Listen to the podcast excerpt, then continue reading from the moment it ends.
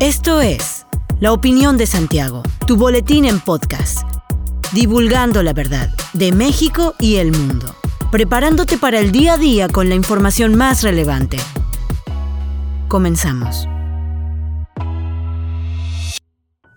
Buen día, bienvenido a la opinión de Santiago, una dosis breve de información para arrancar el día con lo más relevante a nivel México y Querétaro. En la cumbre de líderes de América del Norte, el canciller Marcelo Ebrard señaló que el presidente Andrés Manuel López Obrador pudo explicar la raíz de las reformas que ha presentado en el Congreso mexicano, tales como la eléctrica, materia en la que se comenzará a trabajar con el gobierno del primer ministro de Canadá, Justin Trudeau. Durante la conferencia de prensa posterior al encuentro trilateral, el secretario de Relaciones Exteriores adelantó que ambos gobiernos han entablado pláticas en materia hidroeléctrica en pro del medio ambiente. Explicó que el presidente López Obrador expresó la intención de invitar a la empresa estatal Hydro-Quebec a México para que ayude a modernizar y ampliar las plantas hidroeléctricas en el país. La paraestatal, amplió Ebrad, es una de las más eficientes del mundo en el ramo, razón por la que el presidente busca su cooperación en el país. El presidente municipal de Querétaro, Luis Nava, firmó un convenio de colaboración con la empresa ITS Cisco y la Cámara Nacional de la Industria de Desarrollo y Promoción de Vivienda para iniciar los trabajos para que Querétaro cumpla con las características de las Smart Cities, como son la innovación tecnológica, la economía circular y soluciones sustentables para una ciudad moderna y con mejor calidad de vida para todas las familias. Con este convenio se realizarán diferentes mesas de trabajo para conocer las propuestas del ITS, en tanto que la Canadevi facilitará la información necesaria para valorarlas. Las propuestas buscarán que como Smart City, Querétaro cumpla sus objetivos de ser un municipio con mejor calidad de vida, amigable con el medio ambiente, con un desarrollo sostenible y más seguro para las familias queretanas.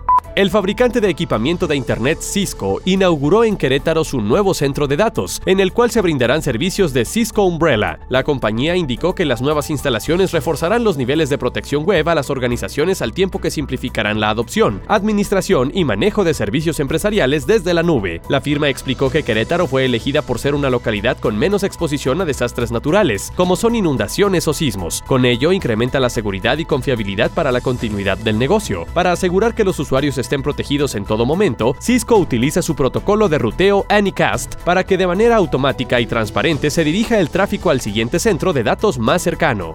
Amazon se suma a la iniciativa TD 2035 en Querétaro, con tres centros de datos que instalará en la entidad con los que van a crear un anillo interconectado que enlazará un megabus digital hacia Estados Unidos. Detalló que la firma estadounidense viene a sumarse a los siete data centers en Querétaro, los cuales impulsarán la creación de capital humano y especialistas para que el nivel y la calidad de vida crezcan considerablemente en la entidad. Si bien señaló que la compañía no ha revelado el monto a invertir en Querétaro, aseguró que es una decisión ya tomada, estimando que para el primer trimestre de 2022 se dé a conocer el proyecto de inversión en la entidad. Adelantó que ya están elegidas las ubicaciones para los mismos. Uno de ellos estaría en el municipio de El Marqués, otro en Querétaro y uno más en Corregidora. El gobernador Mauricio Curi González concretó la llegada de otro centro de datos a la entidad por parte de la firma Cloud HQ. Además, la Secretaría de Desarrollo Sustentable informó que el Estado cuenta con 34 proyectos en cartera de inversión que representan más de 80 mil millones de pesos en inversiones. Buitrón Arriola adelantó que otra de las grandes firmas que estarán instalando su centro de datos en Querétaro es Microsoft, que estarán ubicadas en la zona del Aeropuerto Internacional de Querétaro.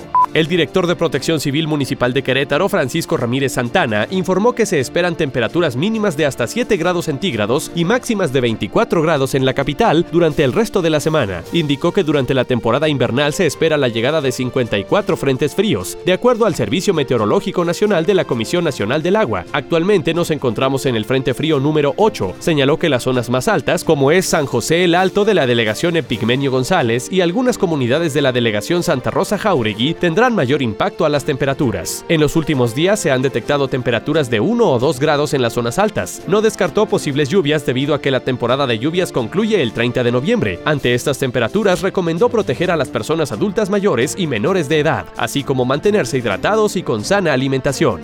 Hasta aquí la información de hoy. Regresa el lunes para otra pequeña dosis con las noticias más importantes de Querétaro. Mantente bien informado con la opinión de Santiago. Encuéntranos en Facebook, Instagram y TikTok como arroba la opinión de Santiago. Que tengas buen fin de semana. Hasta la próxima.